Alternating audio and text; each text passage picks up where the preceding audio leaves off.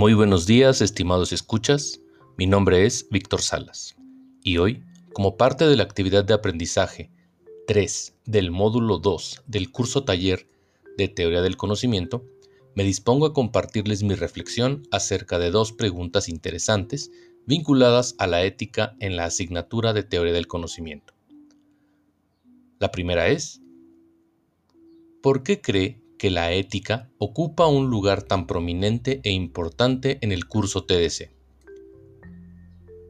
Inicialmente, porque sirve como un punto de partida útil para establecer vínculos con otras materias, ya que, al partir de cuestiones éticas, pueden abordarse temas diversos y comparar a los conocimientos generados desde diversas áreas.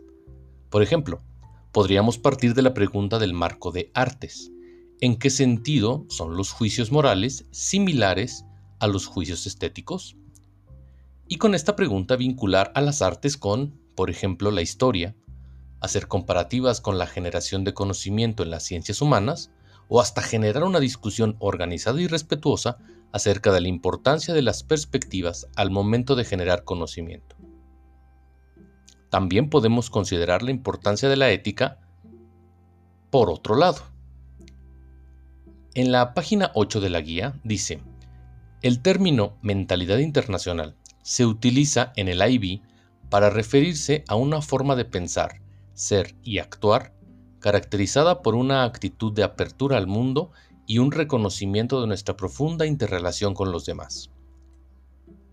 Teoría del conocimiento busca que los alumnos tomen en cuenta la diversidad, la riqueza de las diferentes perspectivas esto hace que se enfrenten a cuestiones complicadas de resolver, buscando no emitir juicios precipitados y discutiendo las diferentes opciones que se tienen. El tratar cuestiones éticas en este curso nos permite fomentar la mentalidad internacional y dar lugar a perspectivas que de otra forma quedarían relegadas como temas tabú. Uno de los aspectos más directos en los que podemos encontrar la importancia de la ética es en los objetivos generales de la materia. En ellos se hace enfoque en inducir a los alumnos a considerar la importancia de los valores, las responsabilidades y las preocupaciones éticas relacionadas con la producción de conocimiento. Cierto es que el proceso de producción de conocimiento conlleva siempre el enfrentarnos a cuestiones éticas de mayor o menor medida. Y la aparición de estas responsabilidades nos conduce a utilizarlas para un bien común. En la sociedad del conocimiento es muy importante abordar las ideas desde un enfoque ético. Los ciudadanos del conocimiento deben tener un sustento ético muy firme que les permita tomar decisiones que lleven al desarrollo de la humanidad. Creo que ahí radica finalmente la importancia de la ética en el curso. Resulta impensable separar al conocimiento de su aspecto ético y es parte del curso el enfrentar a los estudiantes a situaciones éticamente ambiguas para que puedan desarrollar un pensamiento crítico y reaccionar de manera ética. Pasando a otro punto, también me dispongo a abordar un ejemplo de las dificultades que se presentan en mi clase al discutir cuestiones éticas, por lo que a continuación les presento un ejemplo. En nuestra escuela se ha formado un colectivo ciudadano con enfoque feminista, que busca establecer perspectiva de género y abolir ideas patriarcales en el Estado.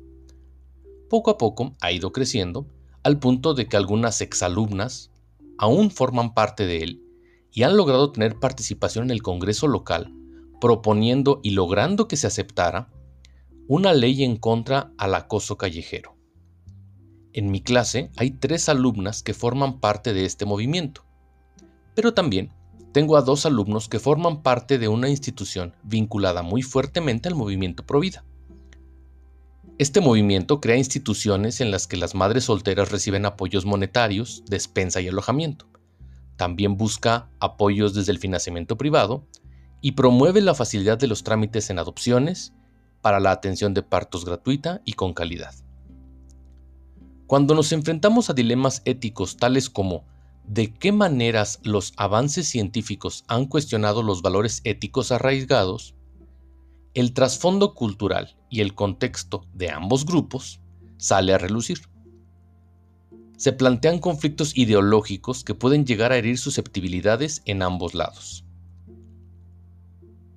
Para llevar esto, antes de tratar estos temas, en clase me gusta aclarar que siempre damos cabida a las ideas y la libertad de expresión siempre y cuando sea un análisis de manera respetuosa.